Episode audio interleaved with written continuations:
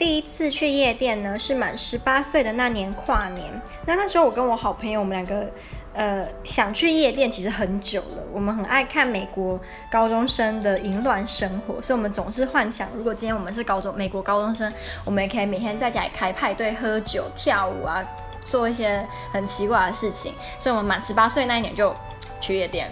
可是我们不会化妆，也不知道怎么打扮的很性感。我们有个迷思，就是去夜店一定要穿的非常的性感，所以我就借给我好朋友穿我国小三年级穿的短版上衣，那他也接受，然后就穿一件热裤跟外面罩一件大衣。然后我姐帮我们两个化妆，那时候我们还不敢跟我姐说我们是去夜店，就说我们只是无聊想要化妆看看。那去的时候我们是搭计程车，结果有点失算，因为在我们前面搭计程车走下来的都是那种很性感的姐姐，然后大你就看到周遭的人会用很期待眼神看每一台下来的计程车。的人，就到我们两个的时候，你就会感觉到乌鸦飞过，但嗯、他们两个是来干嘛的？这样很好笑。